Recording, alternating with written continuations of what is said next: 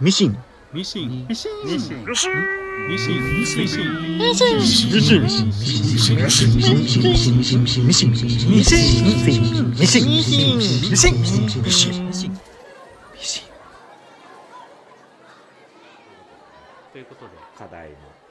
課題訳のあり心霊マンション、はいはい、語っていきたいんですけども、うんまあこれがですね、はいまあ、なんで木村君これをチョイスしたのかなっていうのが正直正直そうはいありますね、クソつまんなかったなーみたいなえーいや思ってないですよすごい面白がって読んではいたんですけど、うん基本的にはね、はい、ただやっぱ漫画を語るのって難しいなって思うのがはいはいはやいっぱりこの切れ目となるところが、うんまだ全然完結もしてないじゃないですうか、んでなんか佳境に入ってる感じとかも別にないじゃないですか、そうですねうん、だからこの2巻のうちに何かを語るっていうのは、うんなかなか難しい作品だったなっていうのを思っちゃったんですよあねーそうですかはいそっかごめんじゃあいやいいけど、うっんていうかこの2巻だけでうん語られるのは、まあ、作者さんも望んではそんなにいないのではないかっていうふうに思ったんですよねそっか完結しないと結局なんだまあそれはね言ってましいたやけどまあ前そもりゃねそうなんだけど、はいっていうかうんなんか一区切りがな終わらないとうんちょっと言いづらいというか、ううんん結構単発の話のうん羅列でもあるし、はいはいはい先あこれどうなるんだろうっていうところでバツって終わってるうん感でもあるからうんうんなかなかこれでどうこうっていうのをうん言っていいもんかっていうのもうんうんうん正直あるっていうね、2巻だけだからねはいここから変わっていく可能性もあるしねまあね、うんまあという外側の話からしましたけど、はいまあ、これだけは言っておきたかったんですけど、はいうんまあ別に木村君の話から聞きたいですよあ僕からあ、まず謝んなきゃなと思ってなんで 一話完結って言って一話完結じゃなかったわっていうのを あ思ったそうでもなかったねうん、意外と完結してる話もあるけどねそうそうそういや、うんあの結構前後編とかうんぐらいでは終わってるんだけど、うなんか、まあ、なんか記憶だと一話完結な気がするなとかっていうのをねまあでもそんな記憶にもなるよねっていう感じかな、ああっていう感じですかうんはいはい。いや、そうですね。あのーあ僕から、 うん。もちろんえうん。あーいや、いいよ ね。絵が好き。いや木村君の好きそうな絵だなっていうのは分かりましたよなんかあと見てるね感、じ、表情豊かだし、うん、そうだね、うん、うん好きっていう。 はいまあ。ちゃんと語り話していくこうと思うんですけど、はいはいいや、っていうか、まあ、あの、結構僕、あの、ホラー映画見ないって言ったんですけど、うん怖い話とか結構好きで、うん別に漫画だけじゃないんですけど聞いたりとか、しうあんの読んだりとかするんですけど、うんちょっとその中で、うんえー、と漫画のホラー漫画っていう系譜があるじゃないですか、はいはいまあいろいろ派生とかあったりするんですけど、で、まあ、その中の一つの流れみたいのがあるなと思ってまして、うんまあ、僕も別に外側の話しちゃうしてるんですけど、漫画アプリが出てから、うん結構ネット広告で漫画の広告が載ることって結構あって、多いねで、えっと一時期は本当にデスゲームものとか、多かったねそうショッキングなうところを広告にしてるっていうのがあって、んでショッキングつながりで結構ホラー漫画っていうのもうんあったなと思ってるんですうよ。んううんんで,、えーで最近だとあのそのこれとかも雑誌に連載されてるとは思うんですけど、うんえーっとまあ、その知ったのがツイッターだったりとか、あともうツイッターから僕は入ったから、うんあの Kindle で買って電子で読むっていうのがうん感じになっちゃったんですね、うんだからなんか、えっと、ネット媒体で読んだりとかするなうまいこと言えないんですけどうんあの作品の中に1ジャンルあると思ってるんです、うんその中の人だと思ってて、で、えっと、ちょっとひねったホラーもので、うんまあ、これだとうんえーまあ、物件にどんどん住まわせていくって話じゃないですか、うんであと他になんか知ってるやつだと、うんえーいじめっ子っぽい人が机に落書きしするんですようん死ぬとかバカとかうんでその机の主はもういじめられてんのかなってなるじゃないですか、うんでもそれが実はあの悪霊を払う魔法人でみたいなのがあったりして、うんあれ本当にある漫画なんだそうだよねさっき送ってくれたやつだよねそうそうそうタイマジレイナってやつで、うんまあ、1話の引き引きっていうか、まあ、それも広告で僕も見たんですけどね、えっと「お前の席ねえから」ってやつうんうんまんまやるんですけどはいはいはいっていうのがそれが大麻の方法になってたりとか、うんあとは、えっと、後ろの真後ろ神さんってやつで、うん要はあの男がの大麻師なんですけど、うん女の霊を、うんと成功することで成仏させるって いうとんでも設定だとんでも設定とかがあったりしてうんなんかその中の1個かなっていう話ですね、で、えっとその中で、うんまあその紹介の時言ったんですけど、うん絵も好みだし、うん結構あの話も単発で面白いしうんあのなってくなっていう感じでうんであと新しいなって思ったのが、うんその主人公があの動じないっていうのがうんすごいワンパンマンっぽいなっていうのがあっああなるほどねて、読んだことありまますワンパンマンありますよあのワン先生っぽいなっていうのがあってでうん僕ワン先生好きなんで、はいはいそこでいいなって思ったところですね確かにその魅力あるかもしれないねそうそうそうそう主人公が最強っていう そもそもなんか最強レベルに達しちゃってる人っていうそのうそうがそうそうそう確かに今っぽくもあるかもねそうんの辺もであとは、えーで話見ていくと、うんまあやっぱホラー映画とかホラーものって、うんまあ呪音の時話しましたけど、うんえーと題材としては結構日常生活にあるものうんの怖さっていうのが、うんあの話にう来るなっていうのを思っててうんで最初はよくある、うんあの忘れられた神みたいな話なんだけど、うん神社の話で、うんでその次パワハラでうんで次呪物の見たら死ぬ絵でうんで人コアで、うん村物と呪いの人形で森の会でみたはいいはな、いバーって続くう、んでやっぱホラーって歴史があるからレパートリーもあるし、ん類型があるんだけどそれもひたすらいろんな形で来るんだけど、うんあの最強の主人公がうん対話して解決するっていうのがいいなっていうところですね、うんそんな感じです まあねはいまあ主人公すごい魅力的な人だよねうんなんか俺最初見た時にだから男か女かまあな作内でも言われてるけはいはいはいど男か女かよくわからなあいー人そうだうね、んだしまあこの人のなんかバックボーンが全く今のところ見えない人でもあるわけうじんうゃ、んんまあ、そこもなんかきっとあるんだろうなとは思うけどそうだうね、んだからとにかく今うんは最強の人、 まあそこがまず魅力的だなって思うし、うんまあそこにバディとして加わってくる草壁つづみちゃん、はい、つづみちゃん、可愛いよね。つづみちゃんで、ね、まあまあいいキャラだよね、うん、まあ、この二人のバディものになっていくっていうのが、うん、まあこれなんかじなんだっけ岸辺露伴の時にも言ったかもしれはいはないけいはいはいどまあこういうバディものって、うんまあ、よくあるけど、うんいい設定だよねって思うよね。そうだねう、んやっぱり、まあ、真逆の要素持ってるしっていう話があって、うんあと、その主主人公の最強さっていうのが、うんまあ、これもワンパンマンと一緒なんだけうどん、僕らの真っ当であるべきって思ううん正しさとリンクするっていうのがうんね、人をくくりで勝たん勝たん なと言いたかったなって言いいたうかっどうしても。たなって話ですが、まあ、あとはその話に出てくるうん幽霊っていうのが、まあ、大体悲劇を持ってうんそうならざるを得なかった人ってことなんだけど、うんまあ、それをやっぱりあのいい距離感で うんあ諭してくれるというか認めてくれる、うんあとはそこに入り込む人情とか、うん僕で一番ワンパンマンっぽいなって思ったのは、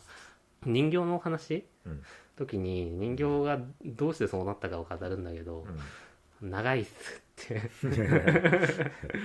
どうしたかいだどうしたいかだけ言ってくれないっていうところね、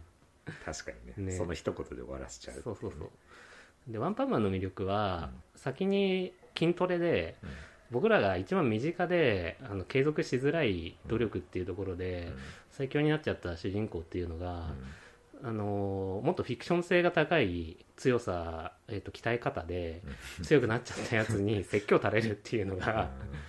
すごい俺は何々流の何々なんだぜっていうやっぱそれだけ積み上げたものがあって、うん努力してきたからこそ自信を持ってそういうことを言うんだけど、うんいやそういう設定はいいからっつって あの今どうすべきかみたいな話をするっていうのがねそうだねと重なる感じがしていいですね確かにね、はいアンパンマンも別に筋トレを頑張っただけっていう人だから、ね、そうそうそうそうそうそう何それって確かに辛いかもしれない社会生活を続けながら毎回あの100回を3セットするのはっていう毎日休まずっていうあの市松人形の話すごい良かったなって思って、うんうんうんあれは結構長編今のところ一番長編でもあるわけじゃんそうだね話数かけてやってうて、ん、でやっぱ一種古典的なさうんうん村物というか、ああそホうだラーねでありがちな、うんで市松人形も出てくるしってうんいうんうところのそこの掛け合わせだったりするから、うんホラーでありがちなうん要素の掛け合わせでさ、そうだね、まあ、それってどうしたって話長くなるしさ、うん村の飲酒がみたいな話にどうやってもなっていくけど、うんそこを一刀両断で切り捨てる主人公っていうのがいいよねっていうような気がするそようだねうんだから僕でもねこんあの村の話はちゃんと村の話してほしかった、あ違うぜ違う別にあれはあれでいいんだけど、うん今後の話で、うんその村ものだったら村ちゃんとやってほしい感があって、うんその飲酒とかねはいはい、とか変な、えー、と常識みたいなものっていうのを、うんなんか一松も一松もよりじゃない一松人形の方にうん最終的に行っちゃったから、そうだね、だからねちゃんとやってほしいなっていうのはあって、うんでですねはい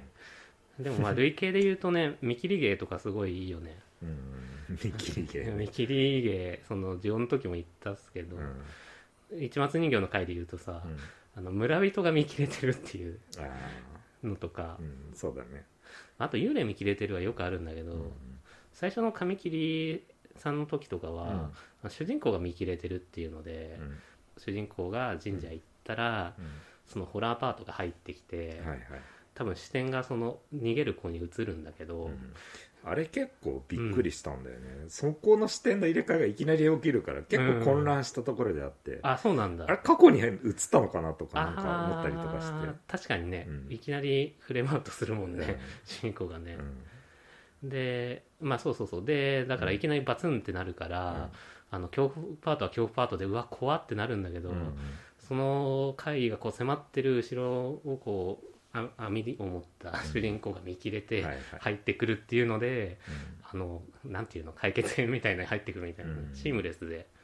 ういいなって思うんですよね。ん確かにねねなんといってもだからこの訳あり心霊マンションの魅力は、うんその怪異となるものがうん普通にビジュアル的に怖いっていうことがでかいと思うんですよ、そうだ普ね通に絵で見ててギョッとするような絵で見せてくるから、うんうんそこはすごいなって思いますよちゃんと漫画表現としてうん見ててうわって思えるし、うん怖いものとして感じられるっていうのが、うんやっぱ魅力的だなって思う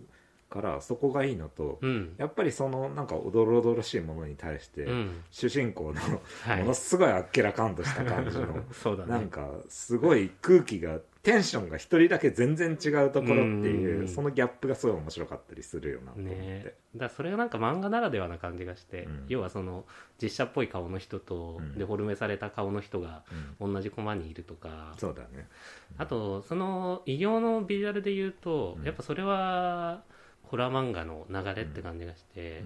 僕結構地獄先生ヌーベイがうんやっぱりちっちゃい頃読んだからトラウマなんだけど、あールーベねそうヌーベイが怖かったのってやっぱビジュアル怖くてページめくれなかったっていうのも多分にあって、うん確かにそうそうそうそうそうだからそれこそあれですよその永見さんが呪音を部屋に置きたくないっていうのの、と同じ感じでヌーベイを部屋に置きたくなかったかあら、ーなるほどねそうそうそうそうそうヌーベもやっぱりさうん基本となる絵がビジュアルがさ、うんうんすごい綺麗だしさ、うん読みやすいビジュアル、そうだね漫画表現としてもすごい分かりやすくってっていうところなのに、妖怪が出てくると、うんすっごいおどろおどろしい絵が出てきてそうそうそうそうギョッとするっていうなんかう同んじ世界線なのに、うん同質のところになんかうん異形のものがわって現れると、うんそれがなんか漫画として読んでると怖いみたいなとそうこそうろそうそうがそう今回のにも通じることがあるのかもしれないなって思うようんねそれはやっぱりホラー映画とはなんか違う表現ではあるから、ああそうだよね、うんだから、うん漫画として怖いなって思うところってそこなのかなってちょっと思うよね、うんだから訳あり心霊マンションを実写化しても怖く怖くないっていうか面白くない気もするなっていうすごい難しいそとう思そううんだそようねまあそれは別にわこの「心霊マンション」だけじゃないんだけど、うんホラー系の漫画を実写化してもって いううんないかやなかだってヌーベイ実写化も難しいでしょ そうだねテンションも全然違うことやってるわけだうからんまあ、あとはホラーの特性として、うんまあ漫画だけじゃないんだけど、うんやっぱその呪音の時に話した通りで、う結構やっぱ実生活に引きずる感じがあって、うん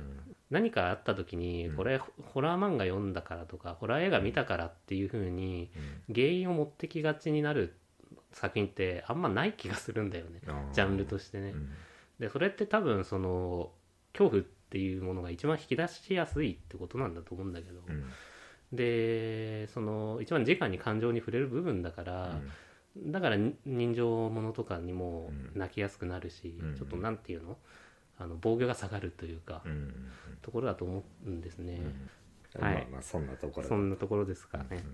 はい、あとはゾンビ映画と一緒で、うんあのさっきの、えー、とネット漫画で恐怖系が多いとかうんっていう、まあ、ショッキングっていう需要があるからっていうのはあるんですけど、んやっぱ作りやすいよねアイデア一つだから。うんうんまあそうだね今回のもまあアイデア一発っちゃアイデア一そうそう発そうそうでもあるけどねただまあそれ続けていくことの練り込み方とかってうんういうのはんすごいなって思うけどね俺もだから最うんうんう初んあらすじ聞いた時にはいはいああなんだそうやってなんか幽霊をマンションに引き入れてってうんうんいうのでなんか和数続けていくタイプのよくあるネット漫画かなって思ってたけどなんか全然全然というかまあはいはいそうな部分はあるけどうんうんそこからひとひねりしてあるっていうかうんうんその今まであるようなまあそのブランボンドだったりとうかんなんだろう式神的な話でもあっうんたりとかまあ、ちょっと妖怪譚っぽいやつとかうっんていうのをいろいろなんか新旧うんうんある話を織り交ぜてって、うんでまあ本筋からそんなにずれたりとかしないようにっていうところがうんまた魅力的な話だなって思うから、そうだうねん単なるアイデア一発だけっていう話でもないから、うんそこはすごい魅力的だったと思うけどねう。んだから僕もその通りだと思っててだからその結構ホラー漫画とかって作りやすい気はするんだけどホラーあ漫画に限らずだけうどん続けるのがすごい難しいジャンルだなっていうのあーがすそうだねごいあってうんで僕その最初話した「タイマシレイナ」とかも最初読んでたんですけどうん途中からなんかうん飽き飽きちゃった部分とかがあるんだよね。で,、えーで結局、まあ、でもねそのこの心霊マンションも、うんまあ、2巻の引きが、あのあバトルものになるのかなっていうところだかうら、んうんそうかも ね。そう難しそうではあるんだけど、うんうんだから逆に今やあのジャンプラでやってる「あのダンダダン」とかは、なんていうのもう最初からうんあのバトルジャンプものっていうのにかぶせてっていうところだったりするしね。えー僕シバタリアンが好きなんですけど、シバタリアン僕見てますけど、はいいやあんまりだな、あ本当、 い、やあれ結構ホラーものとしては俺いい感じだなって思うけどねうん、これは逆にこはいはいはいの「訳あり心霊マンション」と逆で、うん、ものすごい簡素な感じの絵があー怖さを引き立ててるからすごいいいなって思うこれも漫画表現としてのホラーとしてはうんすごいいいもんだなって俺今楽しみに読んでる、あそうなんですかうシバタリアン更新遅くないですかん遅いけど、うん、まあまあちょっと忘れた頃に あの怖い顔がまたやってくるっていうのうで、んいいっすけどね、うんそっか、そうですねまあ確かに真逆かもしれないうん簡素なデフォルメの柴田君だもんねう、んあとあれもまた一話完結ってよりかはちゃんとストーリーとして連なっていってるから、そうだうねんまあ、それもだから意外とホラー漫画でその、うんうんうんちゃんとストーリーものとして続けていくっていうのが難しいことなのかもしれないから、うんうん僕でもあのまあ好きってのがまず最初にあるからさ、はい絵と話の感じでだから最初に話した通り類型をちゃんとやってってくれたらそれで十分だから、別にバトルとかはいらないんだけどなって思いながらうねん3巻がね来年の1月に出るらしいのであじゃあ楽しみですね、はすいずちゃんが活躍するのですかそねうそうそうはいだからそれがバトルものになるのかどうなのかとかも気になってますね、うん草壁家の全容っていうのも今のところそんなには明かされてないからねそうだね、うん絶対だってね対立するところだろうねっていう感じでまあ殺される殺されるってずっとつづみちゃんが 言ってるからねあーあでもねあとは話しとこうと思ったのは、はいはいまあえっと恐怖の対象っていうのがうんいろいろあるよって話だけど、でも、まあ、主人公の話としては、うんまあ、多分親子関係とかが最終的に来るんじゃないかっていうのがなんか伏線であるよね。いやーだからさ、うん村のところの話もさ、うん、自分2回読み返すとうんすごいなんかいい感じになってるんだよね、うんその家族の話をかおりちゃん、うんあ主人公が言われた時うに、ん最初ブルブルブルって震えてて、うんあこれなんかすごいトラウマがあって思ってたら、うんまあ闇を求めてただけだったっていう感じにしてるっていう のがまあでもあれわかんないじゃん結うん、局わかんないどっ,、そうどかはっねちなんだろうっていうのがね。とかね、うんそこら辺もすごい楽しみにさせる感じではあるよね、うん、 2回読むとまたちょっと印象が変わってそそうそうそこうも面白かったりするんだけどだからすずちゃんふん草壁ちゃんうんとの絡みも含めて多分毒親とかが来るんじゃないかって思うんですよね。まあね多うん分ねあとは、うんその2巻の最後らへんのマトリョーシカの話とか僕好きですけどね。あーあれは結構怖いそうそう感そうそじだよねうそう、うんだあれだって最強じゃなかったっていうか、うんになんつうの認識改変ものうんあああいう系の怖さねうんまた違ってるよねってしいうかも全然最後まで誰も気づかないまんまあれは話としては一区切りで終わっちゃうって終いわっうちゃのうがっていうまあその後出てくるけどねうん一回うんでも多分あの認識はもうあれで終わりなんだろうなっていう感じがうんうん怖いよね怖いですね、まあその後サンバやってね大幅にギャグに振ったなって思うけど、うんまあ、ギャグなんだよね今回ねだから結局のところ、まあギャグですねホラーホラーコメディだからさ結そ局うそうそうんでもあー明るいところには結局行くってい行くうとってころがいううんだそこは良心的ですよねそうだね結局まあ怖いもの見たさで読んでもいいけど、うんちゃんと最後は うんあのカラッとなるっていうのが担保されてるっていううんそう,、いうねいい漫画なんですいや良かったと思いますよ、うんまあ、俺が一個言うとするならば、はいはいはいはいあのまあこれたよくあることなんだけど、うんその式神的なものとうん妖怪的なものとはい幽霊的なものってはいごちゃごちゃにしないでくれるっていう あそこカテゴライズしてくれとちゃそんこと違うよね多うん分全然全く化け物語はそこをうまくやってた話あーだと思うんですなよるほそどこの区切りってすごいしっかりしてたし、なるほどうんうん一緒に見えてるようでも実は全然種の違うようなものだしっていううんうんうんのをあの中ではすごいはっきりやってくれてて納得感もあったしね納得感もあったしうんなんかそこがごちゃってしてるのは、うんあんまり好みではないその霊的表現としてはあーなねるってほいう、どね あの俺妖怪ウォッチが嫌だったんですよあんなにハマってたの に妖怪ウォッチがさ、はい知ってるだっていや知らんジバニャンってさ、うん交通事故ではい死んだうん猫が自爆霊になったやつって言ってるの、ああそれはねちらっと聞いてあのあれでしょあの腹のところのさ、うん腹巻きがさ、うんタイヤの跡なんでしょ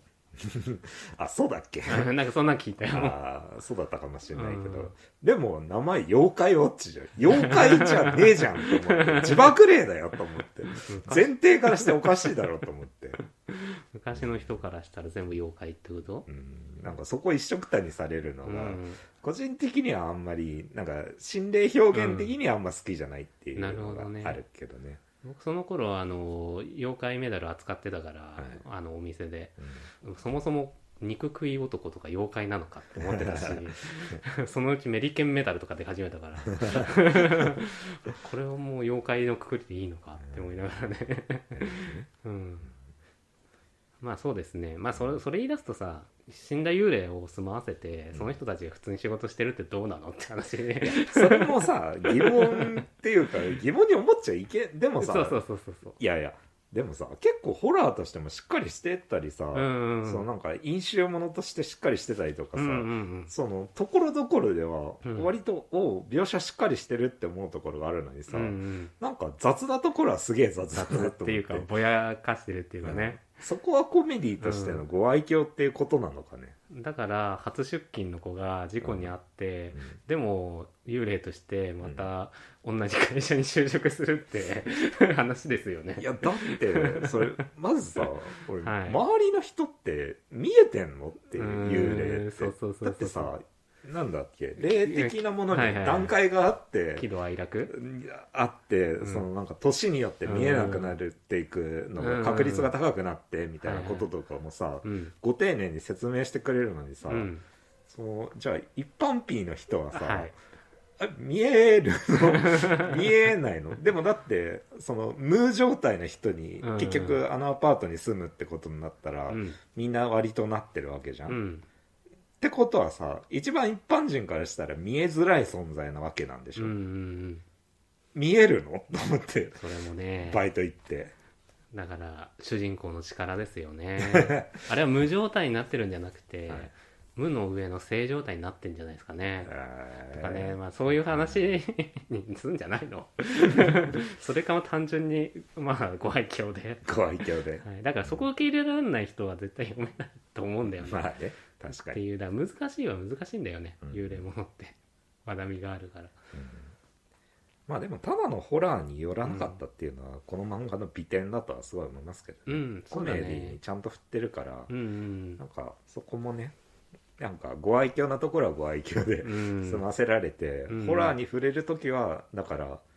思ったよりも怖いっていう風になるのうんがすごいいいバランスになってるなって思いますね、うんあそっか今聞いてて思ったけど、うんそうそうそうあの、ね、怖いだけだと僕読めないな読まい読めないっていうか購読的なものが続かないなっていうのをうそういえばあったなと思ってんあネットのショッキング系の漫画がうん広告に上がるし気になるからネットアプリで読み始めるんだけど、うんまあ、ホラー系のやつとかってうん結構それで読まなくなる部分あるなってうん思ったんだよね。うんで逆にだからそれがうんコメディ寄りのものうんで包んで読んだ時うにん、でもだんだんそれがあのバトルものとかに流れてっちゃうと、うんバトルものはバトルものの純粋なバトルもので読んだ方が絶対面白いからなるほどあの読まなくなるっていうのもまたあ って。難しい人ですはねいそうでダンダダンはうん最初からバトルものになりますよっていうのを作って、でそれに組み込んでたから読めるっていうなるほど、あとはまあいろいろあるんですけど、うん絵がうまいっていうのとかねうだからバランスいいんですよ、ん、まあね確かにね、はい、ぐらいですかね僕からはですかですはいかはい、いやまあでも読んでよかったなと思いますよまあ押村区はというか、はいこれはまだ2巻しか出てないっていうことですよだから最初に言ったよう にだから、いこれから来る漫画うんこれから来る漫画っていうよりかはでもだから佳境に入ってないんだよねだから物語がままあだ、ねうんまだ本当に入りの部分だからねそ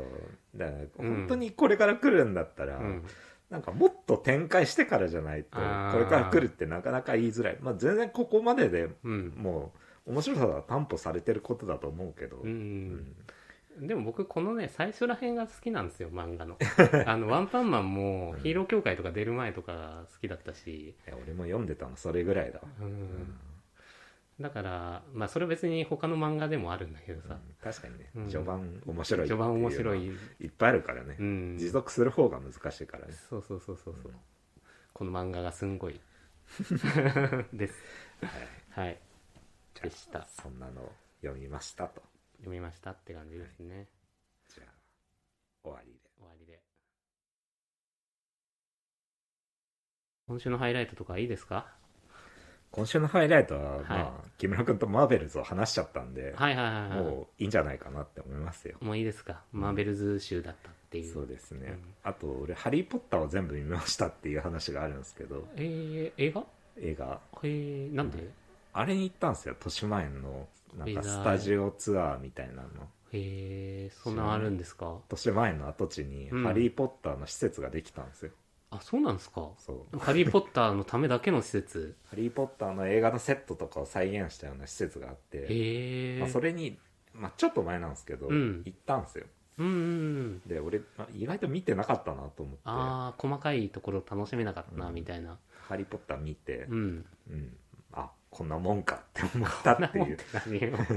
何を どっぷりやっぱり好きだなぁみたいな、なんなかったいや俺さ、はい原作を全部読んでるんですよ「ハリー・ポッターああ書籍で」うんよく読んだ、ね、原作中なんですよあ あなるほどね許せねえっていうところとかがあったりしてカットしやがってとかこれこれないんだとか、うんうん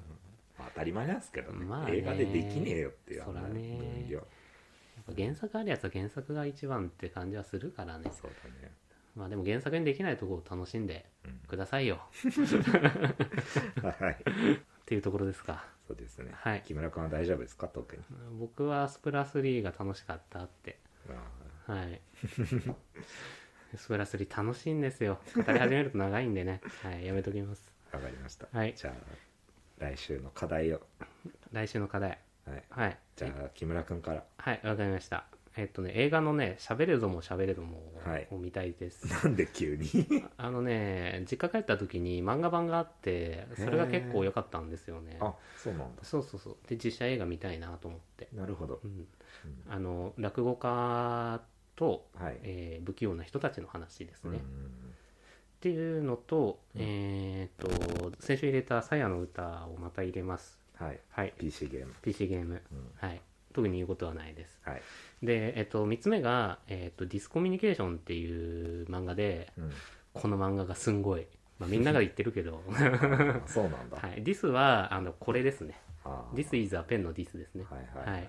これの4巻までが、だいたい一区切りなんで、どうかなって感じですね。あ今度はちゃんと区切りがあるはい。長いんで。 なるほどえー、じゃあ、長部さん、お願いします。 1個目が「ザ・キラー」ですねああ、ネットフリックスネットフリッックスね。クはい、で次が、えークレイジー・クルーズ」クレイジークルーズ。こうれもネットフリー映画ですん、ネねッ、トフリ映画。はい、で最後が、うんえマイ・マザーズ・アイ」っていう作品なんですけどおおこれは普通に今劇場でかかってる映画なんですけど、うん。その、まあ、これポスタービジュアルをちょっと見てほしいっていうね震える家族と同じ 感震じ。える家族と同じのちょっとはいギョッとするようなポスタービジュアルとなってますんでえ、ーフレイル家族見たけどさみ見たのあ ーいやいやポスタービジュアルあね見たはいポスタービジュアルすごい良かったねあいいでしょ、う、うんんあれ見に行きたくなるじゃん見に行きたくな るねあれはねねえあれぐらいの面白さが担保されてればねってい う、ねえはいあその「マイ・マザーズ・アイ」もあこれもね、うんぜひ見てくださいギョッとするんで,、ギョッとするはい、でこれは結構なんかホラーのちょっと名称っぽい人が撮ってる感じ、うん若手なのかなへえちょっと詳しくは分かんないですけど、うんはいちゃんとホラーにはいあの精通してる感じの監督が、えはいやってるらしいので、じゃあ期待できますね、はい、ということでこの3つ、うんはい、ホラーづいてますねホラーぜ、まあ、ホラーばっかりだとどう、どういうことにし、どういうラジオにしてきたいのかわかんないですけどね。やっぱね、あの冬になると死が近づくと言いますからねはい。じゃあ、ルーレット回します。はいいきます。はいストッはいプ。あー、ザ・キラーですザね。・キラーあーザ・キラーかわかりましたー。デビッド・フィンチャーですよ。だから木村君初体験の。そうですね、どんなもんじゃいとネットフリー映画でもあるんで、せっかく入ったんですから。確かにねオリジナルの実写映画ってどうなんだろうっていうのも見たいよね、でもやっぱ、うんネットフリックス映画って相当金かかってるから、うん、あの、リッチはリッチですよ。映画としては。へえそうとなんにかだく、うん、そればっかり感じますよアトムだってリッチだったじゃないですかいやめちゃくちゃリッチでしたようん、あんなの地上波でそうそうやんないでしょ、うん、 8話構成であんなことやった らどうなるんだっていう話じゃないいでやすか、本当だよね、ずっとクオリティ落ちなかったしねはい、ということでちはょっいとあらすじだけ読みますね、お願いしますはい、とあるニアミスによって運命が大きく転換し岐路に立たされた暗殺者の男が雇い主や自分自身にも抗いながら世界を舞台に追走劇を繰り広げるアレクシス・ノレントによる同名グラフィックノベルを原作にセブンのアンドリュー・ケビン・ウォーカーが脚本を手掛けた数多くの名作を生み出した奇才デビッド・フィンチャー監督がアカデミー賞10部門にノミネートされた前作「マンク」に続いてネットフリックスオリジナル映画として手掛けた作品でマイケル・ファスベンダーを主演に迎えて描いたサスペンススリラーということらしいですよサスペンススリラーはい、じゃあもう始まったらずっと見続けちゃうぐらいの木村君があんま興味がなさそうなところですけどもいやあれでしょ暗殺者ランキングとか出てくるんでしょきっと漫画原作だし あの何ですかワンパンマン的な感じでア ンパンマン的な感じでなるほどねでこう貝からの下克上とか入ったりと かはいまあ、ちょっと全然想像つかないんで、確かにねはい、まあ見てみましょうよ、まあでも面白そうです ねそのスリラーっていうのがはい、まああとネットフリックスなんではい手軽に見れますんで今のところ、確かにねあ、てかさう素朴な疑問なんだけどさネットフリックスの映画って、うんその他の劇場でかかってる映画と同じようにうん賞にノミネートされんのあされますよあそうなんですかそ、れがさうん、結構何年前だろう23年前ぐらいにうんこれはネットフリックス映画だけど、うんうんアカデミー賞にノミネートされるのかされないのかみたいなことをうん言われてたやつがもうちょっと何だったか忘れちゃったけどうんあったりしてでもはいはいそういうのもちゃんとノミネートされるへーようになってたんであじゃあ同じ土台っていうか土そ俵うですでね見ればいいっていうか 見ればいいっていうのかな、そうですねまあ惜しむらくはテレビでって話なんでしょうけどねうん、まあだから配信の映画もうんなんかそれぐらいの地位にちゃんと今はいるっていううん、感じですねなるほどそんな感じですよじゃあ期待して見に行きますはいじゃあお願いしますねはいはいありがとうござあいりまがすとうございました